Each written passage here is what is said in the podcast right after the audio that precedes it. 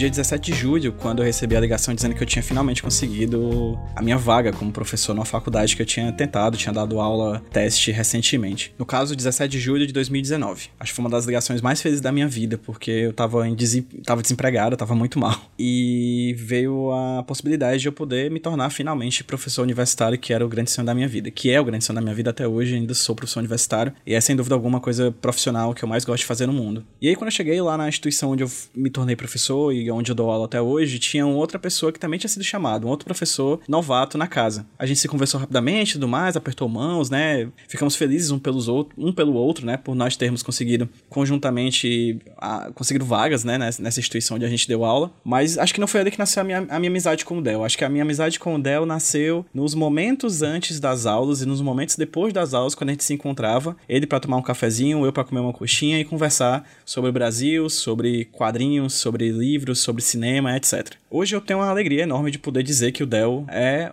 um amigo, de verdade. E quando eu conheci ele, eu conheci também a ideia e, na verdade, o, o, o, trabalho que ele vinha fazendo com o filme Cabeça de Negro, que agora, enquanto eu gravo essa introdução, está nos cinemas de todo o Brasil. Confesso que ainda não vi Cabeça de Negro, mas já tô com planos para ver daqui a dois dias. Eu tô gravando isso aqui numa sexta e domingo eu vou assistir, eu e a minha esposa, a gente vai lá assistir Cabeça de Negro, o filme que o Del lançou e que é sucesso de crítica tem capa pro filme nos jornais daqui de Fortaleza. Sem dúvida alguma, é um dos filmes mais bem criticados, né? Mais bem avaliados atualmente que estão em cartaz. E é um filme que é a cara do Del, assim. É um filme sobre revolução, é um filme sobre força, é um filme sobre justiça social, é um filme sobre a vontade de mudar o mundo. E quando eu chamei o Del pra gravar esse sobre fotografia, ele também ainda não tinha lançado Cabeça de Negro. A gente tava no meio da pandemia e a gente tava naquela, naquele medo, na verdade, de como é que seria o nosso futuro, tanto como professor, como, no caso do Del, como diretor de cinema e como pessoa que tava doida para lançar esse filme para que as pessoas vissem, né? E é interessante ver esse, essa viagem no tempo dessa amizade minha com o Del, porque de lá para cá tudo se tornou muito mais mais forte. Eu admiro muito o trabalho do Del e achei incrível quando ele decidiu falar sobre uma fotografia daqui do Nordeste no Sobre Fotografia. Se vocês não sabem sobre fotografia, eu peço para algum convidado ou alguma convidada que pesquise ou que trabalhe com fotografia falar um pouquinho sobre alguma foto que tenha marcado a vida dessa pessoa. E no caso, o Del vem falar pra gente sobre a, a fotografia clássica do Lampião e da Maria Bonita, tirado pelo Benjamin Abraão, lá pela década, lá em meados da década de 1930. É uma foto que vocês provavelmente já viram em algum livro de fotografia, é uma foto que vocês vocês provavelmente já viram em alguma reportagem sobre Lampião, Maria Bonita e esse movimento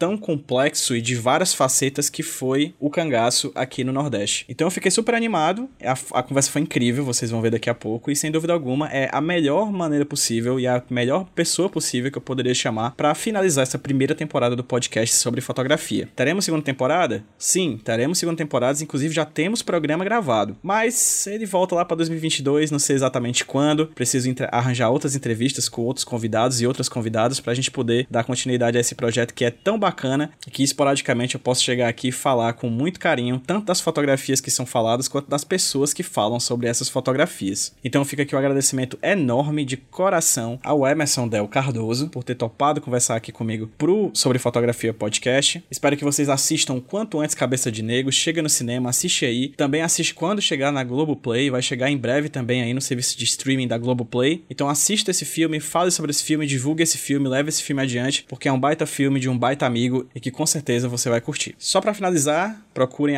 sobrefotopod no Twitter e no Instagram para seguir as redes sociais desse podcast e saber em primeira mão quando um programa novo desse podcast que não tem uma periodicidade muito certa, né? Para vocês saberem em primeira mão quando é que tem programa novo. E com esse programa excelente, a gente finaliza a primeira temporada do Sobre Fotografia, um podcast de imagens para os seus ouvidos e de sons para os seus olhos.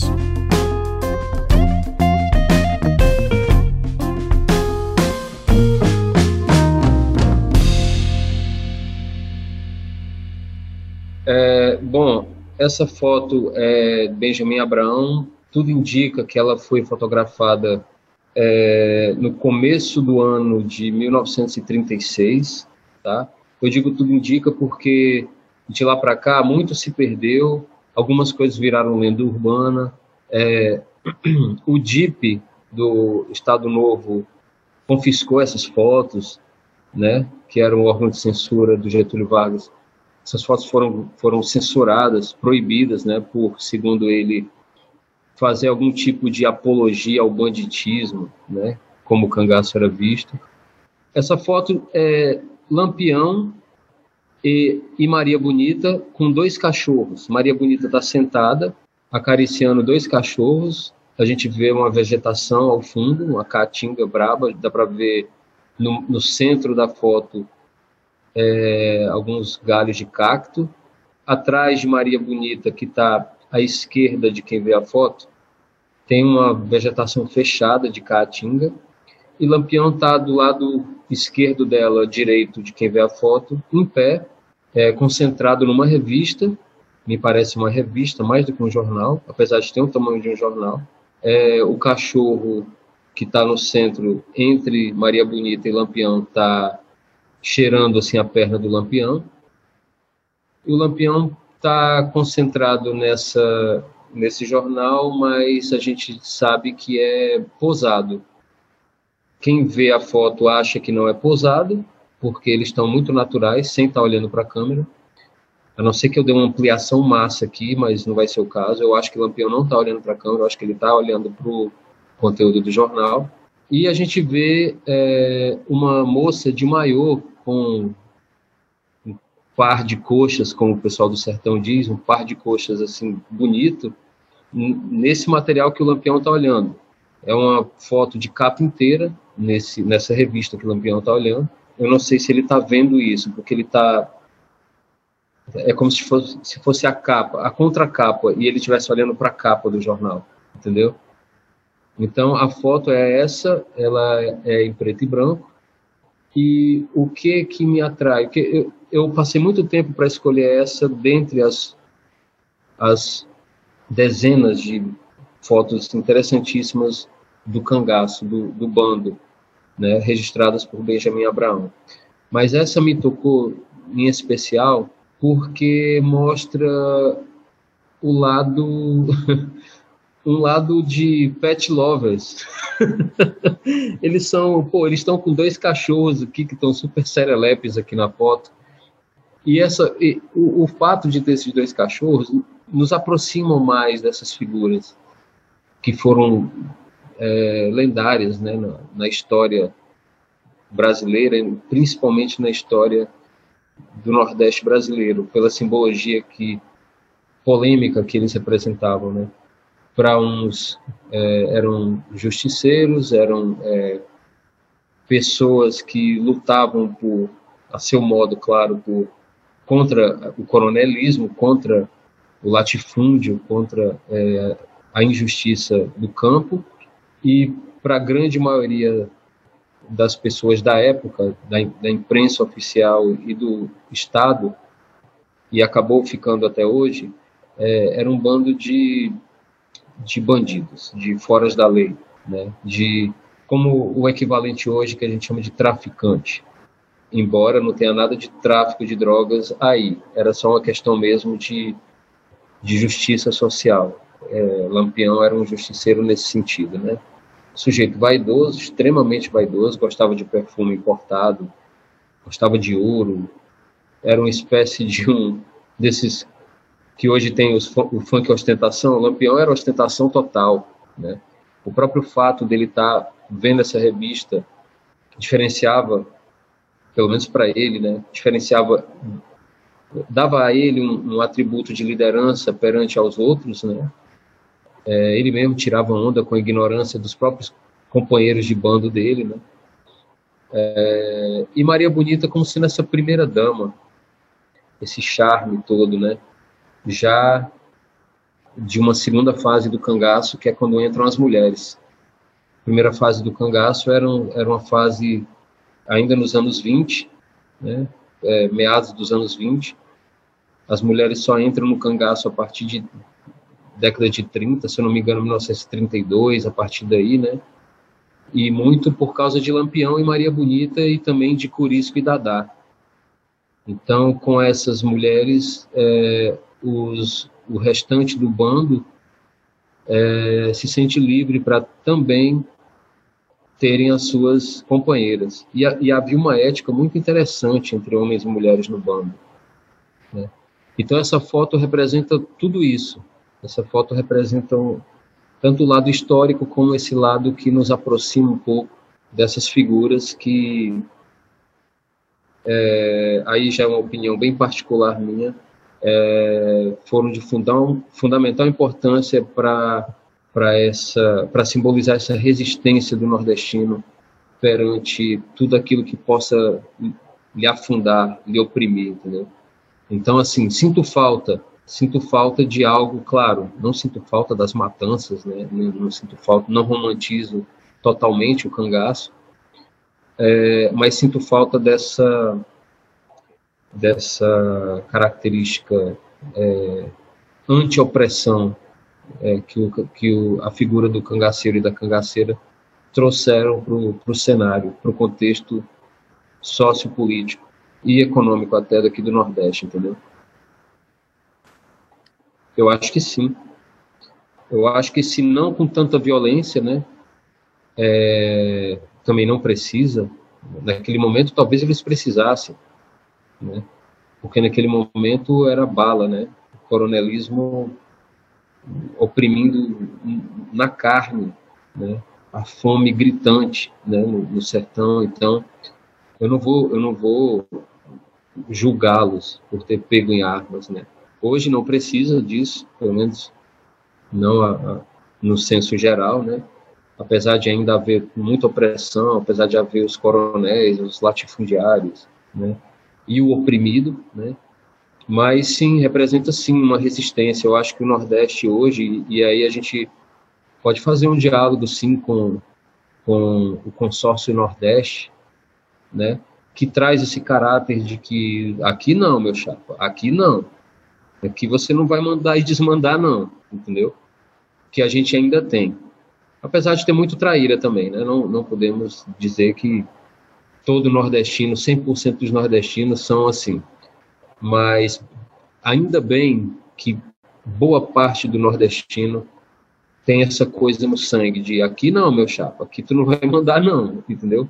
Então eu acho que isso muito eh, vem, vem muito desse desse nosso dessa nossa mistura étnica e cultural que o cangaceiro representou naquele tempo e traz até hoje.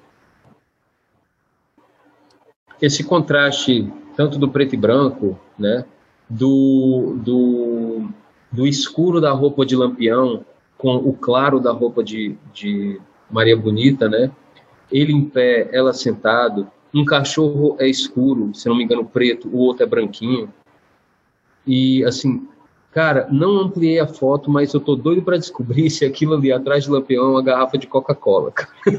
Porque se for, brother, é, eu sempre vi como uma garrafa é, com algo escuro dentro. Mas se for Coca-Cola, peraí, anos 30, não sei se a Coca-Cola já tinha uma penetração grande no mercado brasileiro.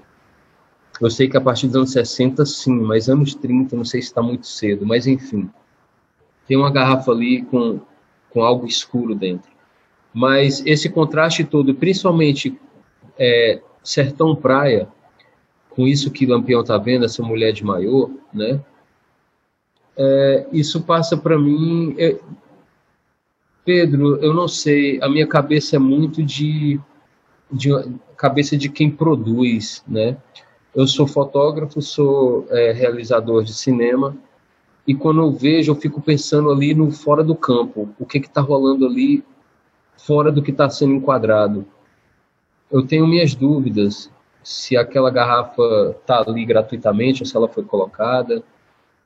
Eu não consigo te dizer ao certo. Então, assim, para mim é claro que o Lampião está posando, apesar de estar tá fazendo uma mise-en-scène ali, né? É, e esse contraste entre sertão e praia, para mim, ele é pelo menos no meu modo de ver, gostaria até de saber os bastidores por trás da foto, né? Eu acho que isso é um objeto que Benjamin Abraão trouxe para que a foto fosse produzida, pelo menos para mim, né?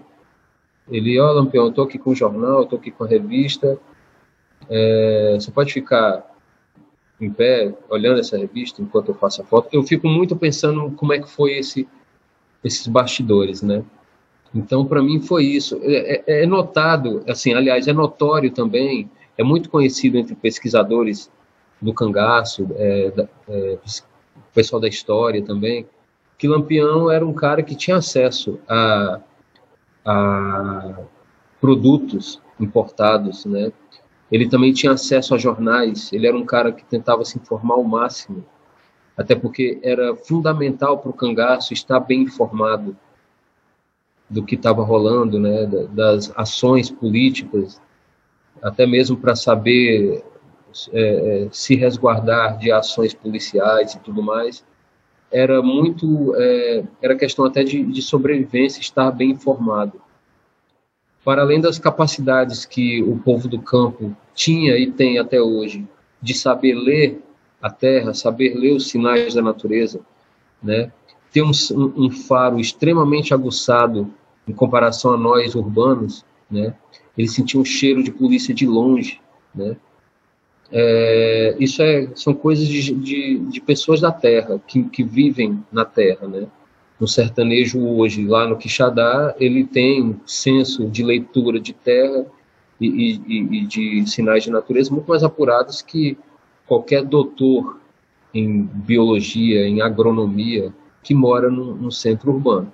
Eu acho que isso, eu penso muito como bastidor. Eu acho que esse jornal está aí ou porque Benjamin Abraão, o fotógrafo, o entregou, ou porque Lampião já tinha esse jornal e Benjamin pode ter chegado e falado: é, Lampião, segura esse jornal aí. É, vou fazer aqui uma foto de você, Maria Bonita, numa situação bem, bem cotidiana de vocês. Eu digo isso até pelas outras fotos, sabe? Tendo outras fotos como referência e também tendo as filmagens. O Benjamin Abrão levou tanto uma câmera fotográfica quanto uma câmera de cinema. Então, aquelas filmagens de em movimento, imagem em movimento de Lampião e seu bando, nota-se claramente antes antes deles começarem a fingir que estão sendo atacados pela, pelas volantes, nota-se todos olhando para a câmera e, alguns na hora do ataque estão rindo tem uns com molecagem. São imagens magníficas, assim, cara. Tem uns de molecagem, tem uns de putaria ali, fazendo de conta. E outros já mais sérios, assim. Então eu fico até. Quase que dá para mim imaginar a voz do Lampião. Deixa putaria, mano. então é, eu, eu, vejo muito isso, sabe? E, e, eu sou um cara apaixonado por essas imagens, assim. É, tem um filme que fala muito bem disso, muito bem desse encontro do Benjamin Abraão com os cangaceiros, e, e, essas imagens entram, né, as imagens de arquivo do Benjamin Abraão entram no meio do filme, que é o baile perfumado.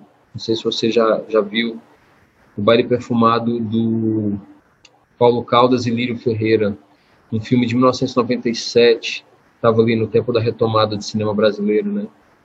Filme pernambucano que foi o braço cinematográfico do Mangue Beat. Então, no baile perfumado tem o mestre Ambrósio tocando a rabeca, né? o, Siba tocando a rabeca dele, o mestre Ambrósio era o nome da banda, que vão fazer uma modinha pro Lampião e pros cabras do Lampião dançarem. Filme sensacional, cara. Então, quando eu vejo esse contraste, eu vejo muito isso como algo posado. E aí entra um lance até interessante para concluir esse raciocínio. O, o documentarista, seja ele foto, o fotógrafo ou o cineasta, às vezes ele, ele, ele pede, às vezes ele precisa da mise-en-scène. Aí você vai dizer, pô, então não é real. Se o cara mandou encenar, não é real. Mas às vezes ele pede uma mise-en-scène de algo que é corriqueiro na vida daquilo que ele está retratando, na vida daquelas personagens. Entendeu? Então ele pede porque no momento que a câmera está lá, o cotidiano não vai acontecer pela presença da câmera. Então todo mundo já, já fica diferente com a câmera. Você vê o Big Brother, pra, só como ilustração. Você vira um personagem quando a câmera está perto de você. Isso eu, você, qualquer um de nós, né? Com o tempo, não. Aí você, pô, dane-se câmera, eu vou viver minha vida, enfim. Mas é, no caso do Benjamin, com certeza isso aconteceu. Então, é necessário certa direção para manter uma naturalidade de como é o cotidiano dessas pessoas retratadas. Por isso que eu estou dizendo que Benjamin deve ter é, pedido para Lampião e para Maria Bonita ficarem o mais naturais possíveis é, nessa fotografia aí, tão contrastada, com tantos elementos contrastantes, como você bem pontuou.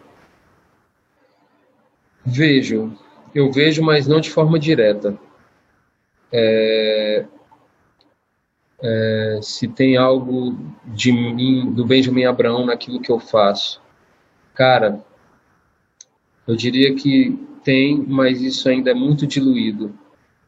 Tem no sentido é, de fazer uma, tentar fazer uma fotografia em um cinema aguerrido de, de combate, né? É, mostrar algo que os oprimidos não são tão oprimidos assim, ou pelo menos assim mostrar algum despertar. Eu, eu sou muito fascinado com o momento do despertar seja o despertar é, político, social, enfim, eu gosto muito desse momento que você leva uma vida e algo acontece e você acorda para determinado momento e, e diz: não, cara, basta, eu preciso lutar pelo coletivo, senão eu estou ferrado. Não, o Benjamin Abraão claramente não foi com esse espírito. Ele foi no intuito de conseguir um furo né? Ele foi no sentido de conseguir imagens que ninguém tinha. Então, ele tinha acesso, ele tinha trabalhado para Padre Cícero, né? Ele tinha acesso, ele conheceu o Lampião, quando o Lampião foi lá pedir a benção ao Padinho, né? e o Padre Cícero só o, o abençoou se ele é, conseguisse é, localizar a coluna Prestes, né?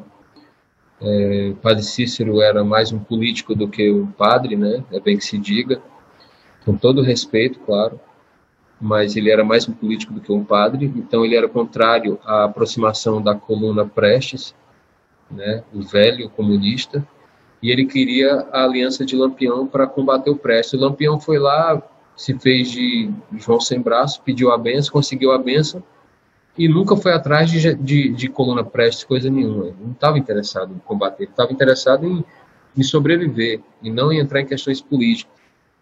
Mas se isso tem a ver com o que eu faço, tem de forma muito diluída. Eu ainda preciso, sabe? Eu ainda quero muito chegar é, a fazer fotos e filmes mais enraizados no Nordeste, enraizados no, no sertão contemporâneo, eu sou uma pessoa muito urbana. Eu não nasci no Nordeste. Sou um apaixonado pelo Nordeste. Meus pais são do Nordeste, mãe de Quixadá e pai de Fortaleza. O Nordeste está muito no meu sangue e eu infelizmente não sou nordestino. Eu sou aquele daquelas pessoas que não nasceram no Nordeste com uma pena danada de não ser nordestino, querendo muito ser nordestino, sabe? Mas eu só vim morar no Nordeste, eu já tinha 18 ou 19 anos de idade, então o Nordeste era um lugar que eu sempre vinha para passar férias, e aí eu me embrenhava no sertão, porque eu tinha o sertão para mim eram as músicas de Luiz Gonzaga que meu pai escutava quando eu era criança. Então, o Nordeste para mim era Luiz Gonzaga e o sertão era uma forma de ver ao vivo a música que eu escutava. Então, assim, ainda não, sabe? Ainda não tenho o, o Benjamin Abraão que eu quero ter ainda na minha produção, mas se Deus quiser, eu vou ter. Vou caminhar para isso, né? É tão difícil fazer cinema no Brasil, mas gostaria de fazer uns 10 filmes e fazer vários filmes é, sobre o Nordeste contemporâneo. E, e quem sabe até uma versão minha do, de, algum, de algum conto, algum caos do cangaço. Gostaria muito. Ainda vou, se Deus quiser. Pois é, eu vejo pouca coisa, sabe, Pedro? Eu acho que em comum eu vejo uma, uma sede em mostrar algo que é invisível. Eu vejo isso muito diretamente em comum um ao outro, né? É, a diferença reside no seguinte: enquanto o Gordon Parks estava querendo é, jogar luz, joga, é, colocar uma, uma, lente de contato sobre o próprio povo, né? sobre as condições em que o próprio povo dele vivia, o Benjamin Abraão é, não, ele não foi um, um, uma produção em primeira pessoa, entendeu? É, essa para mim é a maior diferença, não que uma seja melhor do que a outra, longe disso. Acho que todo mundo tem direito de produzir uma arte, qualquer que seja, com aquilo que a pessoa julgue que seja honesta ou não, né? Então, os dois têm muita honestidade, mas cada um por uma lógica diferente. É, em comum, visibilizar o invisível, desmistificar aquilo que é estereótipo, né?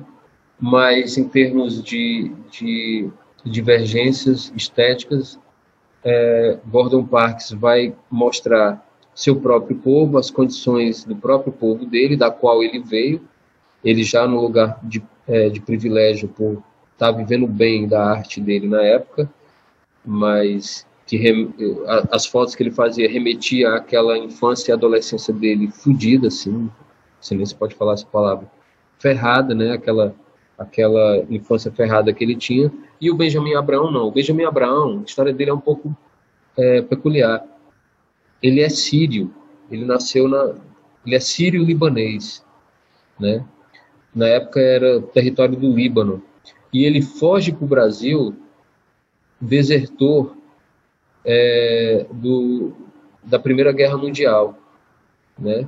Era Alemanha, Áustria, Hungria e o Império Otomano, os turcos lá, da qual ele se, teria que entrar no exército é, otomano para combater né, é, Reino Unido, França, etc.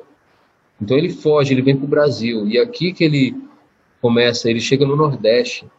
E aqui que ele começa a ser mascate, a, a vender pequenos produtos. E aí ele vai crescendo, trabalha lá com o secretário do padre Cícero, conhece Floro Bartolomeu, tem acesso a muita coisa, se apaixona pela fotografia, conhece Ademar Bezerra Albuquerque, as iniciais de ABA, né? ele foi fundador da ABA Filmes aqui em Fortaleza, que lhe empresta, ele concede esses equipamentos todos, porque aí ele já entra no fotojornalismo, ele já entra, cria o próprio jornal chamado Cariri, e ele vai fotografar Lampião para tentar vender essas imagens. Então, assim, o trabalho dos dois tem, tem sim o um link, né? Visibilizar o invisibilizado, mas são bem, cada um num, num caminho bem distinto. Total. Eu, eu, uma, eu assisti Bacurau duas vezes. A primeira eu assisti, fiquei tão encantado que eu achava que era uma miragem, eu precisava ver de novo diálogos impressionantes com o tempo do cangaço. Eu acho que isso está latente durante todo o filme, né? Ali sim, um, um sertão contemporâneo que muito muito me agrada e muito me atrai, né? Dá vontade de, de pegar esse tema e continuar e fazer outros, não idênticos, não imitando, mas, pô, tem o sertão brasileiro, para o cinema nacional sempre foi um baú inesgotável de inspiração, né? E Bacurau é mais um desses. E, e aí também me vem os filmes do Glauber Rocha, Deus Diabo na Terra do Sol, né?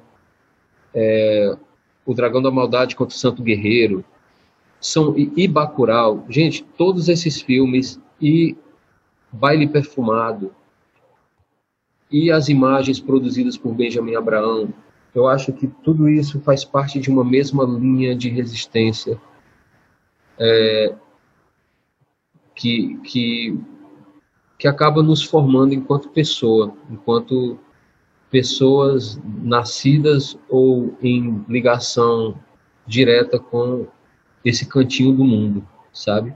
Então, no, no Bacurau tem aquele momento ali do, do, do museu que é um museu que ninguém entra, a não ser no final do filme, que a gente começa a ver, né? Como o próprio. Muita gente tem várias leituras, eu não sei se eu peguei direito, enfim, eu não sei o que, é que você achou daquele momento em que o, o, o opressor gringo está lá dentro e ele começa a olhar para as paredes e ver fotos fotos de jornais com cabeças, né, cabeças de cangaceiros ou cabeças de algumas pessoas, enfim. Alguns tiveram a leitura de que Bacurau já resistiu a um ataque cangaceiro e botou cangaceiro para correr naquele tempo, e outros tiveram uma leitura de que ali é, já foi no passado uma terra de cangaceiro e que ali eram cabeças de coronéis, enfim.